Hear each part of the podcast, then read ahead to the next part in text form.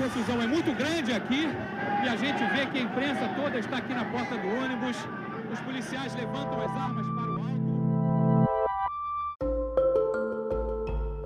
Memórias, uma série do podcast Vida de Jornalista. Aqui a gente volta ao passado para reviver coberturas históricas do jornalismo brasileiro, conversando com quem esteve lá no episódio de hoje, a cobertura do sequestro do ônibus 174 no Rio de Janeiro em 12 de junho de 2000. E a nossa convidada é a jornalista Mariana Gross. Um tema que marcou a minha carreira, realmente. Ali eu entendi o que era ser repórter de fato. Já tinha, claro, feito outras reportagens, mas ali eu entendi o cerne da questão, sabe?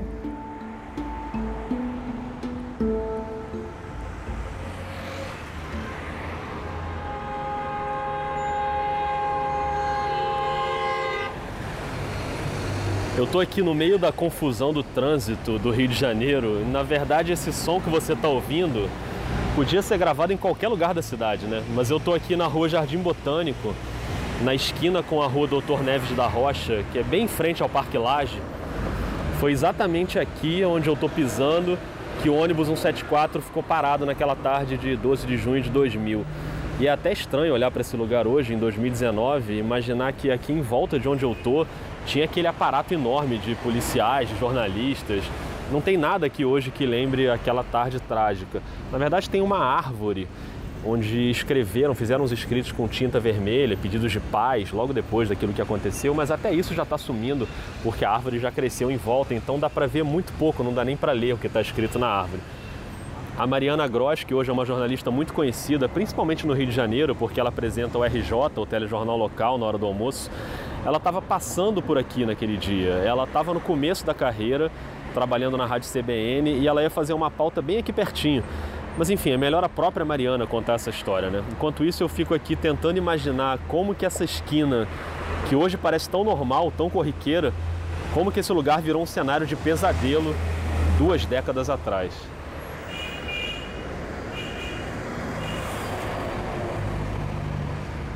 Aquele episódio aconteceu, eu tinha 21 anos. Eu então estava começando é, na carreira, já tinha feito outras coberturas importantes, assim, de acidentes e, e afins, mas nunca tinha uma, feito uma cobertura de sete horas. Né? Cobertura Essa de cobertura de sete horas que a Mariana cita reuniu ali no Jardim Botânico vários jornalistas, mas o que me chamou a atenção quando eu estava decidindo qual seria a melhor maneira de contar essa história foi que no caso da Mariana, ela não foi designada para essa pauta, ela trombou com a pauta.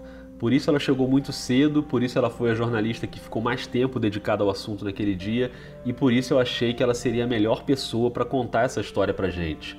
Apesar de eu também trabalhar na Globo, eu não conhecia pessoalmente a Mariana. O que, que eu fiz? Mandei um e-mail para ela e ela prontamente topou me receber para a gente conversar. Eu fui para a redação da Globo, que por sinal também fica ali no Jardim Botânico. Boa tarde, tudo bom? É um prédio muito grande onde eu já fui inúmeras vezes, mas até hoje eu sempre me perco um pouquinho ali dentro. Oi, Rodrigo, tudo bem? Olha, a redação é aquela redação onde fica o Jornal Nacional. É... Era uma segunda-feira, assim como o dia do 174 também foi uma segunda-feira. Aliás, essa gravação foi no dia 10 de junho, ou seja, dois dias antes da data em que o sequestro completou 19 anos. A Mariana apresentou o RJ normalmente. Agora, meio-dia e três, boa tarde para você. Um policial militar foi baleado e morto ao lado do irmão, também PM. Os dois iam juntos para o trabalho hoje cedo. Depois ela saiu para almoçar e voltou para a gente conversar. Oi, oi, já tô de volta. Tô subindo aqui a ladeira, tô entrando na Globo.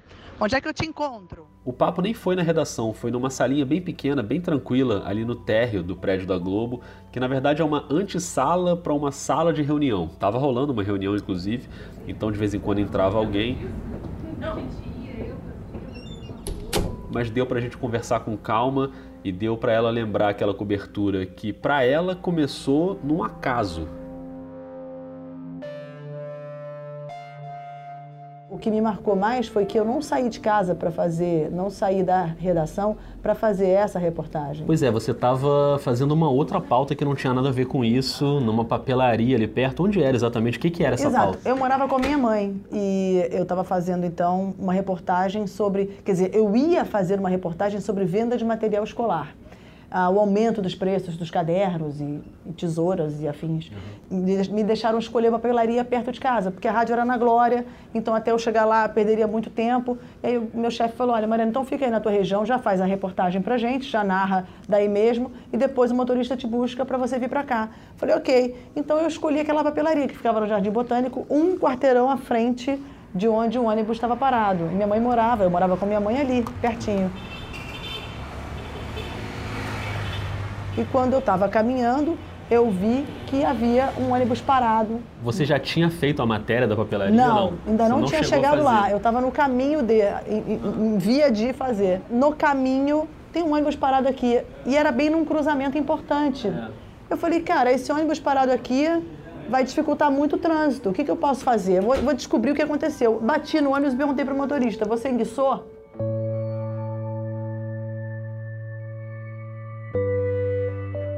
Para quem não é do Rio, vale explicar que a Rua Jardim Botânico é uma das principais ruas da zona sul da cidade e um ônibus parado ali no meio era o suficiente para dar um nó no trânsito. Por isso a preocupação inicial da Mariana, só que o que ela achava que era o motorista, na verdade não era, né? Motorista não estava mais. Quem me recebeu foi o, o Sandro, o que naquela altura eu não sabia o nome dele. Né? Eu... O nome dele era Sandro Barbosa do Nascimento, ele tinha 21 anos, era um morador de rua, nascido em São Gonçalo, na região metropolitana do Rio. O pai dele abandonou a mãe dele quando ela ainda estava grávida e aos oito anos ele viu a mãe ser assassinada na favela onde eles moravam.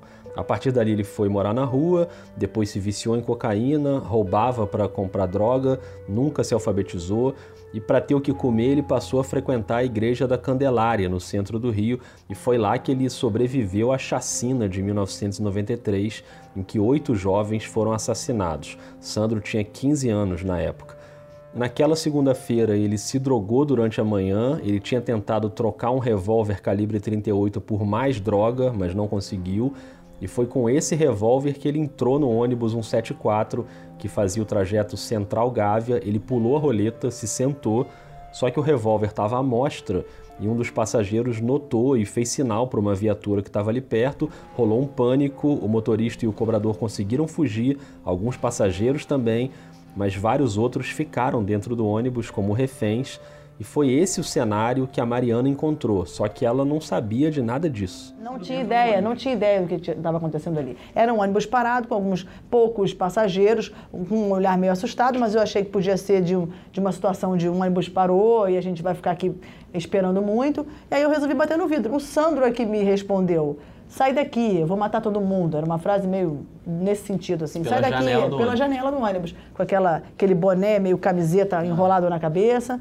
E aí eu me afastei, liguei para a rádio, mas na hora engraçada eu não me assustei, porque é uma, uma cena corriqueira do Rio, um assalto a um é, ônibus, é, né? É. E aí eu liguei pro meu chefe e falei, olha só, vamos, vou fazer um flash aqui, porque tá tendo um assalto aqui no Jardim Botânico no ônibus. Ele falou, ah, tá beleza, vai fazendo então essa cobertura, depois você faz, ainda falou assim, depois você faz o, a papelaria. Eu falei, ok, mal saber ele é. na repercussão que ia ser essa, essa reportagem. Eu fiquei ali, eu conheço bem a região, porque eu nasci e sempre morei ali. Então eu sabia de onde, onde eu poderia ficar em melhor ponto, isso facilitou também. Quando você chegou ali, já tinha gente de imprensa ali também chegando não, perto? Não, não tinha ninguém. Tinha um carro da Globo, uma geradora que a gente chama, um carro grande desses, com um satélite em cima, que o Flávio, inclusive conheci ele depois, uhum. o Flávio, que, era, que é funcionário da, da, casa aqui, ele também, voltando de uma reportagem, ele notou um ônibus parado. E ele resolveu parar a geradora para fazer as imagens. Então tinha essa geradora parando, Entendi. mas ainda sem repórter. Aí em seguida começou a chegar a polícia. Sempre atrás da tem que ir pro canal então. Tá, segurança de vocês mesmo. Atenção aí, e cercou o local e eu, por sorte, por conhecimento também da região, eu fiquei num ponto, olhando o ônibus para frente, né, para uhum. Jardim Botânico. Eu via o tempo inteiro a lateral direita dele, onde estavam os reféns sentados e o Sandro também fazendo uma ação mais ali à direita do ônibus. E ali você não tinha mais acesso depois que fecharam. Então eu fiquei nesse quadradinho ali. E quando foi que você teve ideia de que não era um assalto simples e que era uma coisa maior? Eu ali? comecei a ter ideia quando o tempo começou a passar e, e o caso não se resolvia. Uhum. Em meia hora eu vi que realmente, e assim, as pessoas começaram a chegar, todas as emissoras começaram a chegar, e o BOP começou a se posicionar, os atiradores de elite no Parque Laje, nas coberturas dos prédios. Naquele momento, o cerco policial estava todo armado e a imprensa já transmitia tudo ao vivo, pelo rádio, pela televisão. As entradas da Mariana Gross na CBN e na Rádio Globo não estão mais disponíveis, não tem mais esses áudios, mas dá para achar vários trechos da cobertura ao vivo da TV, por exemplo. A Globo News já tinha uma repórter no local, que era a Vanessa Rich. Ele está irritado com a presença dos jornalistas e dos policiais que tentam negociar. Até agora, o ônibus não foi invadido, mas ele continua no banco do motorista com a arma apontada para uma das reféns. Os outros reféns continuam no ônibus. E com as ruas fechadas e o trânsito naquela região totalmente embolado, quem estava ali ia ficar ali até o fim. Era difícil o acesso, porque a cidade parou com o Jardim Botânico interditado. Claro. Né? O trânsito, que já é complicado, ficou ainda mais difícil. Então, para as equipes me renderem, era confuso. E eu também estava por dentro da história, eu não ia querer sair. Claro. Eu fiquei lá fazendo uma cobertura muito longa. E a memória que eu tenho, assim, é, ao falar sobre esse caso, é a minha mão segurando um celular, que na época não era um celular fininho e leve como esse, era uhum. um celular que era um tijolo. E eu segurava aquele celular durante horas para entrar no ar.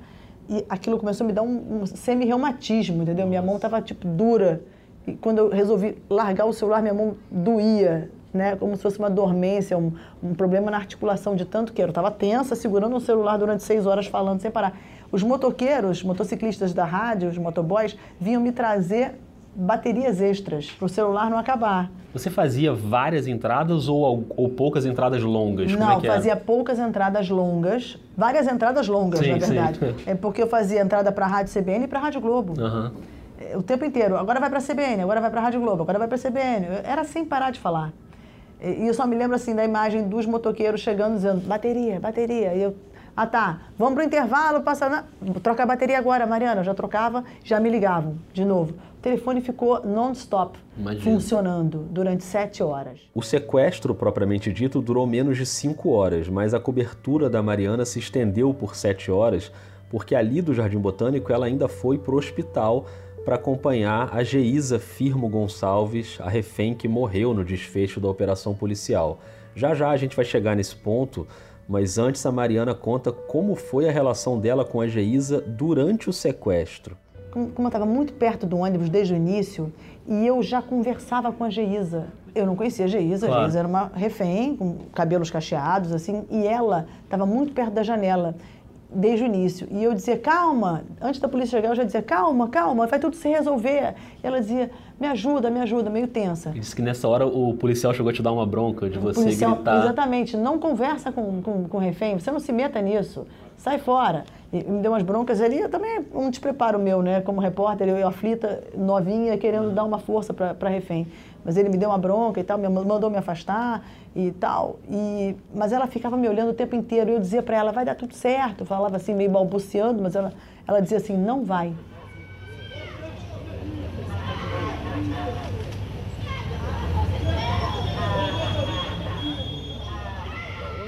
Como se ela tivesse a noção de que não ia dar certo. Ela teve uma intuição ali estranha, porque ela dizia, não vai, eu vou morrer aqui.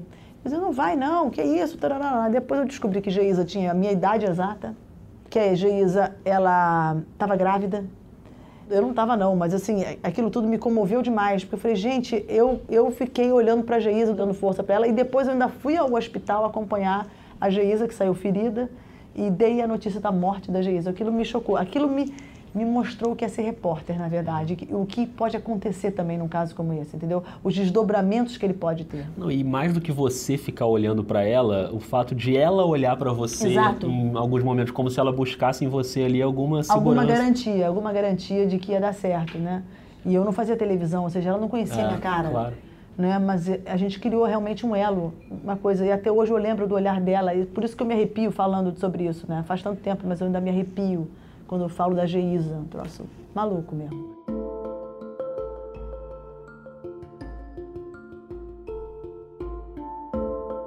difícil imaginar, né? A gente que não estava ali na hora, é um peso emocional muito grande nessa cobertura e eu sempre tento fazer esse exercício e convido você que está ouvindo para fazer esse exercício comigo, de tentar se imaginar ali naquela esquina, com toda essa tensão, os barulhos, a situação se desenrolando ali na sua frente.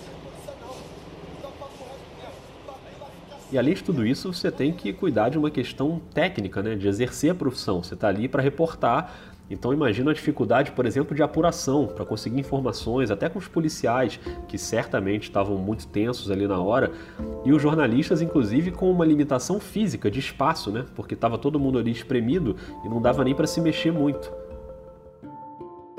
A movimentação era muito difícil ali. A gente estava cercado, realmente, de cordas e não sei o quê.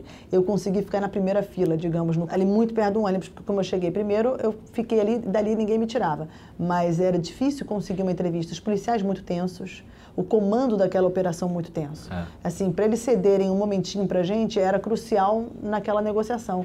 Então, é difícil, foi difícil entrevistar alguém ali. Aliás, eu acredito que repórteres que estavam ali tiveram dificuldade também. Assim, a gente tinha informação que vinha da redação. Era mais uhum. fácil eles conseguirem informações e me passarem. Eles ficavam me passando, Mariana, olha, agora são 100 policiais aí, e mais 100 não sei aonde, agora tem helicóptero, Mariana, pode falar. Agora, a redação te informava coisas, por exemplo, sobre o Sandro. rapaziada, da mesma forma que vocês acham reverso, também não sou de governo não, tá ligado? Eu quero saber o que vocês estão tendo nada a perder, não, não, não. Ele tinha sido sobrevivente da chacina da Candelária. Candelária exato. Isso a gente só foi descobrindo depois. Uhum. Tanto que se você pegar o áudio da minha cobertura, né, ela vai mudando. Ou seja, eu dizia o bandido, o bandido, o bandido, daqui a pouco eu já dizia o Sandro, uhum. o Sandro, o Sandro. Já tínhamos o nome. O Sandro de 20, tanto o Sandro que foi sobrevivente. A gente já, foi, já ia incrementando a, a cobertura com dados que iam chegando a pessoa que mais conhecia a história do Sandro naquele momento era a professora Ivone Bezerra de Mello, a tia Ivone, que dava aula para crianças moradoras de rua. E quando aconteceu a chacina da Candelária em 1993, os sobreviventes foram direto nela. Ela foi a primeira a chegar, a primeira a ver os oito corpos, e o Sandro era um daqueles sobreviventes. Ela deu vários depoimentos depois do sequestro, inclusive esse que a gente vai ouvir agora, no documentário Ônibus 174, dirigido pelo José Padilha. Eu tive um contato com ele dois meses antes do episódio do ônibus, quando ele veio me pedir um emprego. Disse para mim, olha, Tivone, eu tô cansada dessa vida, não aguento mais, eu queria trabalhar, mas quem é que vai me dar emprego? A senhora olha para mim e vê se alguém vai me dar um emprego. Eu sei, não sei ler nem escrever, eu não tenho carteira de trabalho, eu nunca trabalhei, eu vou fazer o que da minha vida? A não ser isso que eu faço. Quem é que vai me dar uma chance? Ninguém, ninguém nunca deu. E você chegou a entrar algumas vezes emocionada no ar? Sim. Teve um uhum. momento tenso que ele colocou a arma na boca da, da, da refém, é. né? Não, teve um outro momento também que ele simulou que tinha matado uhum. um dos reféns e deu um tiro lá dentro. Foi. Deu outro tiro! Deu outro tiro. A gente não sabe se foi numa refém ou não. Essa é a Vanessa Rich reportando para Globo News. Deu outro tiro em direção ao chão do ônibus. A gente não tem a exata noção se foi na refém ou não momento em que. Essa é a Luana Belmont, uma das reféns. Ela explicou como foi esse momento da simulação. Uma encenação que ele disse que iria fingir que estava matando a Janaína. Foi a hora que ele deu o tiro. Nessa hora ele rolou no lençol, fez ela ajoelhar e deu, botou o revólver do lado direito da cabeça dela, mas apontou para o chão e atirou. É óbvio que tudo isso só ficou esclarecido depois que acabou e a Janaína apareceu. No meio da confusão, a jovem que teria sido baleada se levantou. Estava viva. Na hora, para quem estava ali na cobertura, o Sandro tinha matado uma refém. E aquilo me chocou. Porque aí eu falei, cara, eu presenciei a morte de alguém na minha frente, a sangue frio. Aí me chocou. Imagina, uma menininha não tinha se formado ainda, tinha um ano e meio de faculdade. Eu liguei pro meu chefe e falei, Mauro, pelo amor de Deus, cara, ele matou a refém na nossa frente. Ele falou, Mariana, Mariana, fica firme, você está numa cobertura importante, segura e conta o que você está vendo. Vai entrar no ar agora. 3, 2, 1. Pum. Entendeu? Ele me deu um tranco também que foi muito importante, que é para nós. Uhum. Todo mundo, as pessoas quando eu conto isso dizem: "Nossa, mas que homem desumano". Não, desumano não, ele fez o, o certo. Uhum. Repórter tem que segurar as pontas mesmo, porque a função do repórter é reportar. Agora você imagina reportar ao vivo uma série de acontecimentos que às vezes parecia até filme de ficção, né? Porque o sequestro teve vários momentos muito marcantes. Não é que durante aquelas horas o Sandro ficou ali esperando dentro do ônibus para ver o que ia acontecer, ou tentando sair, enquanto a polícia negociava. O Sandro tomou várias decisões que colocavam o nível de tensão lá no alto. Como esse momento que a gente ouviu ainda há pouco, né? Que ele simulou a morte de uma refém, e um outro ponto em que ele tentou sair com o ônibus numa situação surreal, porque estava tudo cercado e mesmo assim ele tentou. Teve uma hora que ele parou, me levou para a cadeira do motorista, sentou, me fez sentar no colo dele e queria que eu dirigisse o ônibus. Ele queria sair com o ônibus da, daquele local. Essa é uma das reféns, a Luciana Carvalho, num depoimento ao José Padilha no documentário Ônibus 174. E ficava é, aterrorizando. Fala para eles que eu quero isso, que eu quero aquilo pra, senão eu vou te matar. Se você não convencê-los, eu vou te matar. E o repórter Eduardo Tchau, da Globo, contava o que estava acontecendo naquele momento ao vivo. O assaltante agora está tentando sair com um ônibus com a vítima no colo dele. O criminoso ainda obriga um passageiro a ajudá-lo, mas os dois não conseguem fazer o ônibus andar. E cada repórter tem o seu jeito de conduzir aquilo ali, o seu jeito de narrar, e nem sempre essa é uma escolha racional, né? Porque você tem que ir ali na hora, na adrenalina. Eu fui muito no instinto, como eu sempre vou muito no instinto. Mas quando começaram a chegar os outros repórteres, eu comecei a notar alguns tipos de narração. Uhum. E tudo ao vivo. E eu comecei a olhar, alguns gritavam: ele vai matar ela, eu tenho certeza agora, vai ter um tiro, ela vai morrer. E eu falei, cara, eu não, eu não consigo. Eu, talvez eu tenha entendido qual fosse a minha linha ali, a minha uhum. linha que eu ia traçar até hoje que é uma coisa espontânea, de intuição, de improviso é, e sem nunca fazer algo é, que passe, na minha modesta opinião, de um limite de um limite editorial, de, né? Eu não queria fazer algo sensacionalista, uhum. nem um pouco, eu nunca gostei disso. Então, é, ali eu entendi qual seria a minha linha. E eu continuei seguindo essa linha de narrar, com as minhas percepções, sim, mas sem exacerbar, entendeu? É um momento tenso aqui, a gente vê a fisionomia da refém, ela está realmente muito nervosa, os policiais têm uma movimentação agora, dando uma energia, mas sem dizer, e agora, uma movimentação de policiais. Eu não estou criticando quem tenha feito isso, claro. cada um tem um estilo, ah, claro. mas eu descobri que ali que o meu não era esse. E quando anoitece, fica mais difícil para você ali para enxergar as coisas? Muito mais. O ônibus ficou escuro, aí eles botaram holofotes eu me lembro que prenderam holofotes num poste, prenderam holofotes, acho que numa planta do, do Parque Laje também. Enfim, tentaram iluminar de tudo quanto foi jeito, até a rua, para facilitar a ação dos policiais. Mas, assim, quando o desfecho se dá à noite, as imagens não são tão claras, né? O desfecho daquela operação policial, como todo mundo sabe, foi uma tragédia completa. Faltando 10 minutos para as 7 da noite, o Sandro desce do ônibus usando a Geisa como escudo e o policial do BOP, Marcelo Oliveira dos Santos, que estava escondido em frente ao ônibus, avança e atira contra o Sandro usando uma submetralhadora.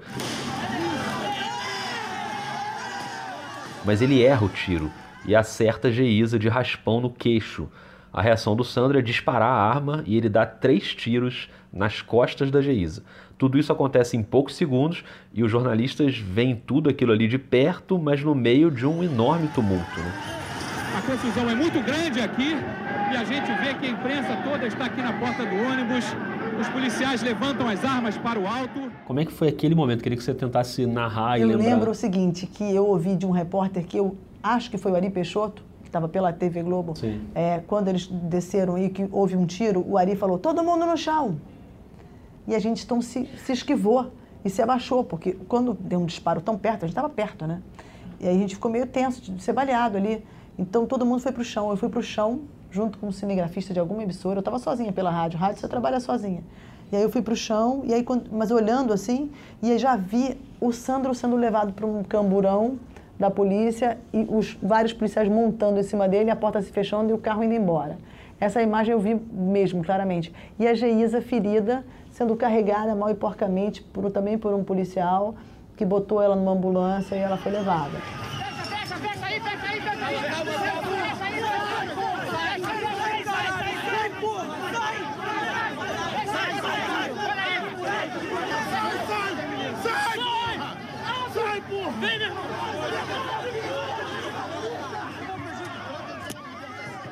Essa cena a gente viu, mas a gente não conseguiu flagrar. Tinha uma árvore também ali. Uhum. A gente não conseguiu flagrar exatamente. Eu, pelo menos do ângulo que eu estava, eu não conseguia dizer no ar o que, que tinha acontecido.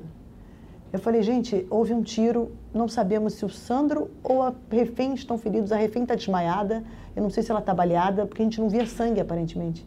Então foi difícil, esse desfecho na narração não ficou tão claro, mas assim, eu deixava claro que não estava claro. E foi tudo muito rápido, Muito assim, então não tinha como rápido. você saber de quem partiu o tiro, Exato. foi, né? Mas aí eu falei, vou seguir agora então a refém já estava com o motorista já posicionado, a gente seguiu a, a ambulância colados nela até o Miguel Couto.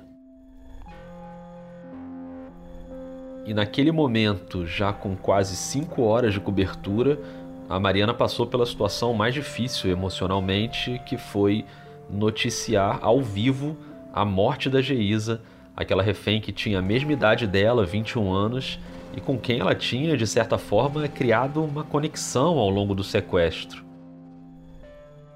Quando no Hospital Miguel Couto, um médico que eu tinha uma fonte no Miguel Couto, porque enfim, eu conhecia um médico que trabalhava lá e ele saiu, me puxou num canto e falou: a refém morreu. Quando ele me disse isso, é, nessas horas você tem também que confiar na fonte, né? Claro. E, porque é uma informação na- em âmbito nacional também, né? Você pode destruir tua carreira se você dá uma informação Lógico. errada como essa. Falei, você me garante? Porque não saiu o boletim. Ele falou, te garanto, ela está morta. E aí eu entrei com furo no ar. Entendeu? Eu entrei com furo no ar, que ela tinha morrido. E nessa hora eu me comovi.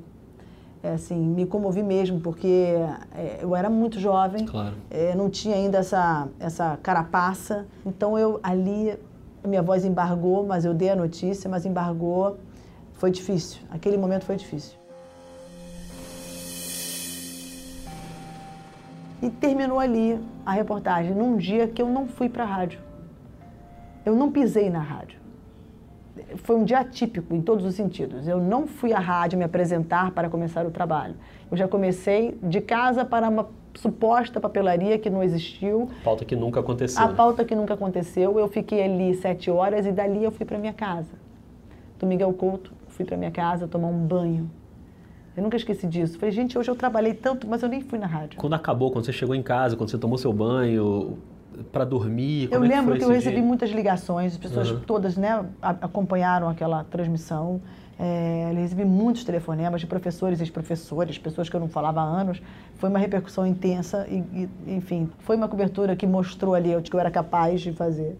Eu acho que surpreendeu as pessoas. né? E eu me lembro também que durante a cobertura, a minha avó, Cel, que é viva ainda, ela me ligava e dizia: saia daí, você não, você não precisa ficar perto desse ônibus, você vai ser baleada. Seu avô está aqui do lado te oferecendo 300 reais para você sair. Me ofereceram, começaram a me querer me subornar para eu ir embora. Porque era, começou todo mundo a assistir a televisão ou ouvir no rádio, era um clima muito tenso, né? Era uma- tudo podia acontecer, como aconteceu, o pior.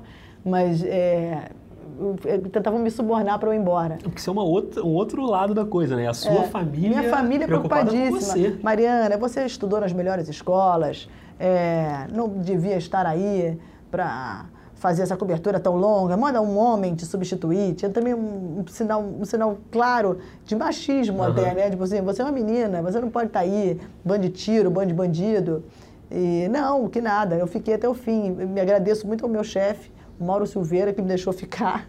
E o Luciano Garrido também me deixou ficar, porque senão alguém podia me substituir mesmo, né? Era uma menina jovem, novata, que pegou uma cobertura dessa pela frente, né? A cobertura do dia do sequestro terminava ali, mas o caso ainda ia se estender por muito tempo. Logo dois dias depois, em 14 de junho, houve o enterro da Geisa, em Fortaleza, com a presença de 3 mil pessoas no cemitério do Bom Jardim. E a imprensa, claro, ia tentando ali, cobrando respostas das autoridades para explicar aquele desfecho desastroso. O governador Antony Garotinho, que em última instância era o responsável pela segurança pública do estado, obviamente teve que se pronunciar. O desfecho não foi o que o coronel Penteado desejava e muito menos o governador do estado. Talvez fosse melhor até que tivesse demorado mais, mas a menina não tivesse morrido. O coronel José Penteado, que o governador cita nesse áudio que a gente acabou de ouvir, foi o comandante da operação. Ele tentou explicar e justificar o que aconteceu. Vamos ouvir nesse trechinho de uma reportagem da Tatiana Nascimento. coronel que comandou as negociações explicou que em nenhum momento o bandido deixou de apontar a arma para os reféns e que ela estava engatilhada, o que poderia ser um risco.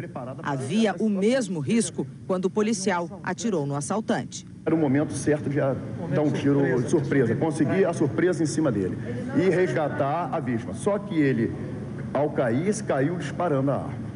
O coronel só não soube explicar como o bandido morreu.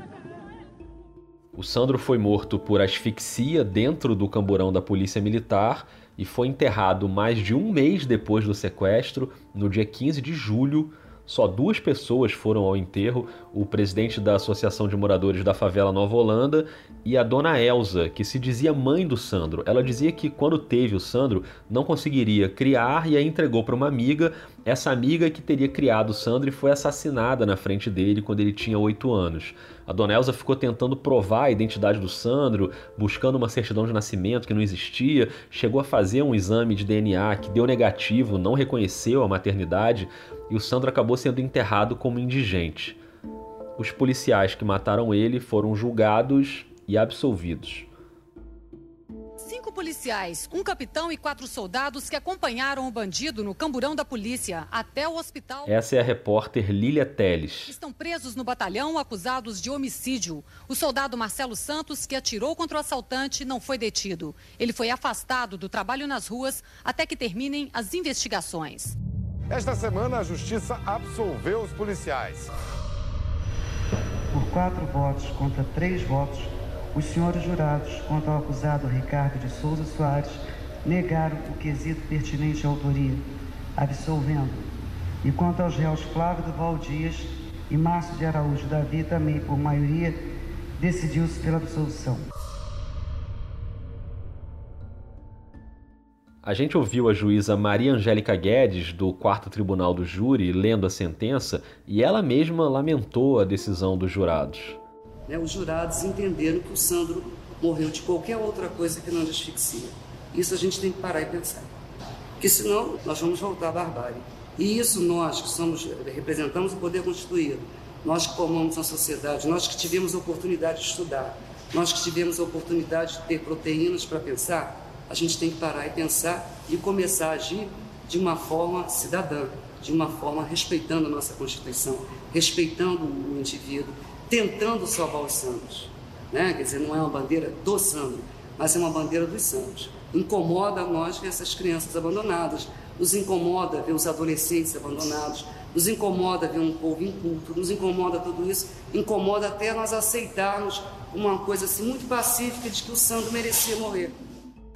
O caso ainda teve repercussão por muito tempo. Em 2002 saiu o documentário Ônibus 174 do José Padilha. Em 2008 o filme de ficção Última Parada 174 do Bruno Barreto, o filme que conta a história do Sandro.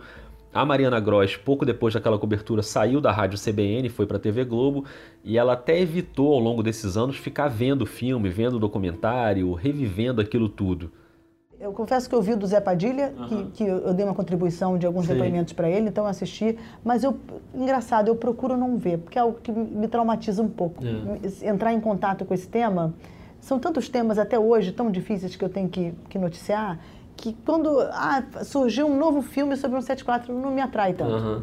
Né? E eu acho que é natural a gente não queria também ficar lembrando o tempo inteiro, porque outras histórias vieram, outras infelizmente estão por vir. Sim. Então é uma espécie de autoproteção também, sabe? É, imagino. Não é fácil, não. Entre essas outras histórias, a Mariana cobriu, por exemplo, o massacre de Realengo em 2011, quando um rapaz de 23 anos invadiu uma escola municipal com dois revólveres, saiu disparando, matou 12 estudantes que tinham entre 13 e 16 anos, deixou mais de 20 feridos e depois se matou tragédia. Vamos agora com a repórter Mariana Gross, que está na porta do Hospital Albert Schweitzer, acompanhando o atendimento às vítimas. Mariana. Ana Paula, são duas entradas aqui no Hospital Albert Schweitzer. A gente está em frente à entrada da emergência. É por aqui que os parentes dessas crianças estão sendo recebidos. Eles estão sendo levados para o último andar do prédio, no auditório. E lá eles recebem as informações, a informação de que uma das crianças morreu agora há pouco. Foi dada para um casal. A gente ouviu daqui de baixo os gritos da irmã dessa menina que teve a confirmação da morte. A gente realmente é uma, é uma cena muito triste, Ana Paula. A gente ouve os pais desesperados, muitos deles, no último andar, ao receber a notícia da morte de seus filhos, tiveram que descer aqui para emergência para receber atendimento. Os médicos, a gente viu vários médicos chorando aqui. Eles saem. Assim como poucos meses antes de Realengo, ela tinha ido até a região serrana do Rio para cobrir as enchentes devastadoras que mataram quase mil pessoas. A repórter Mariana Gross acompanha o drama aqui em Itaipava desde ontem. Esse tapete foi arrastado porque a água atravessou essa casa, ficou completamente destruída. A gente vê muita lama, muitas árvores dentro dos cômodos, só que 12 pessoas morreram. E com o agravante de que ela reconheceu o corpo de uma amiga durante essa cobertura. É, houve momentos bem difíceis, como essa cobertura de Realengo, você está na porta de uma escola e vê crianças baleadas saindo, carregadas num camburão. Né? Numa, é. Não era um camburão, era um carro com uma, com uma, uma caçamba que um pai emprestou para levar. E aí você vai até a porta do hospital e começa a ver que crianças morreram assassinadas dentro de uma escola. Aquilo foi bem dramático, aquilo foi bem difícil. Mas assim, eu diria, se você quiser um grau de comparação assim, eu diria que a tragédia na Serra foi a pior cobertura que eu já fiz. Não é porque eu reconheci o corpo de uma amiga que estava numa casa, nada disso. Porque assim, a tragédia, ela se ampliou de uma forma que eu nunca tinha visto, né, em vários pontos. Eram muitos mortos, eram, eram caminhões frigoríficos com corpos. Foi horrível aquilo, aquilo foi, foi, muito, foi muito duro. Aquilo era de chorar todos os dias, todos os dias. Mariana, mas eu queria te agradecer demais, é, te pedir desculpas por te fazer lembrar tudo isso Não, de novo. Não, imagina, é um exercício mas é um pouco de reflexão sobre a profissão também, né? Exato. Um caso que já tem tanto tempo, mas acho que continua muito atual, assim, né? Muito. E dá pra gente tirar lições dali, que eu acho que são importantes, né? Mas muito obrigado. Obrigada a você. E obrigado a você que ouviu até aqui. Eu sei que é um assunto difícil, um episódio que não tem final feliz mas de alguma forma faz bem revisitar esses temas, não deixar cair no esquecimento e, no nosso caso, aprender sobre as coberturas, né? ouvir as experiências de quem esteve lá. E depois de tudo isso, antes de encerrar, vamos dar uma respirada e jogar o ânimo um pouco para cima, porque no próximo episódio da série Memórias eu prometo que a gente vai dar uma pausa na tristeza para recordar uma explosão de alegria que já tem quase meio século.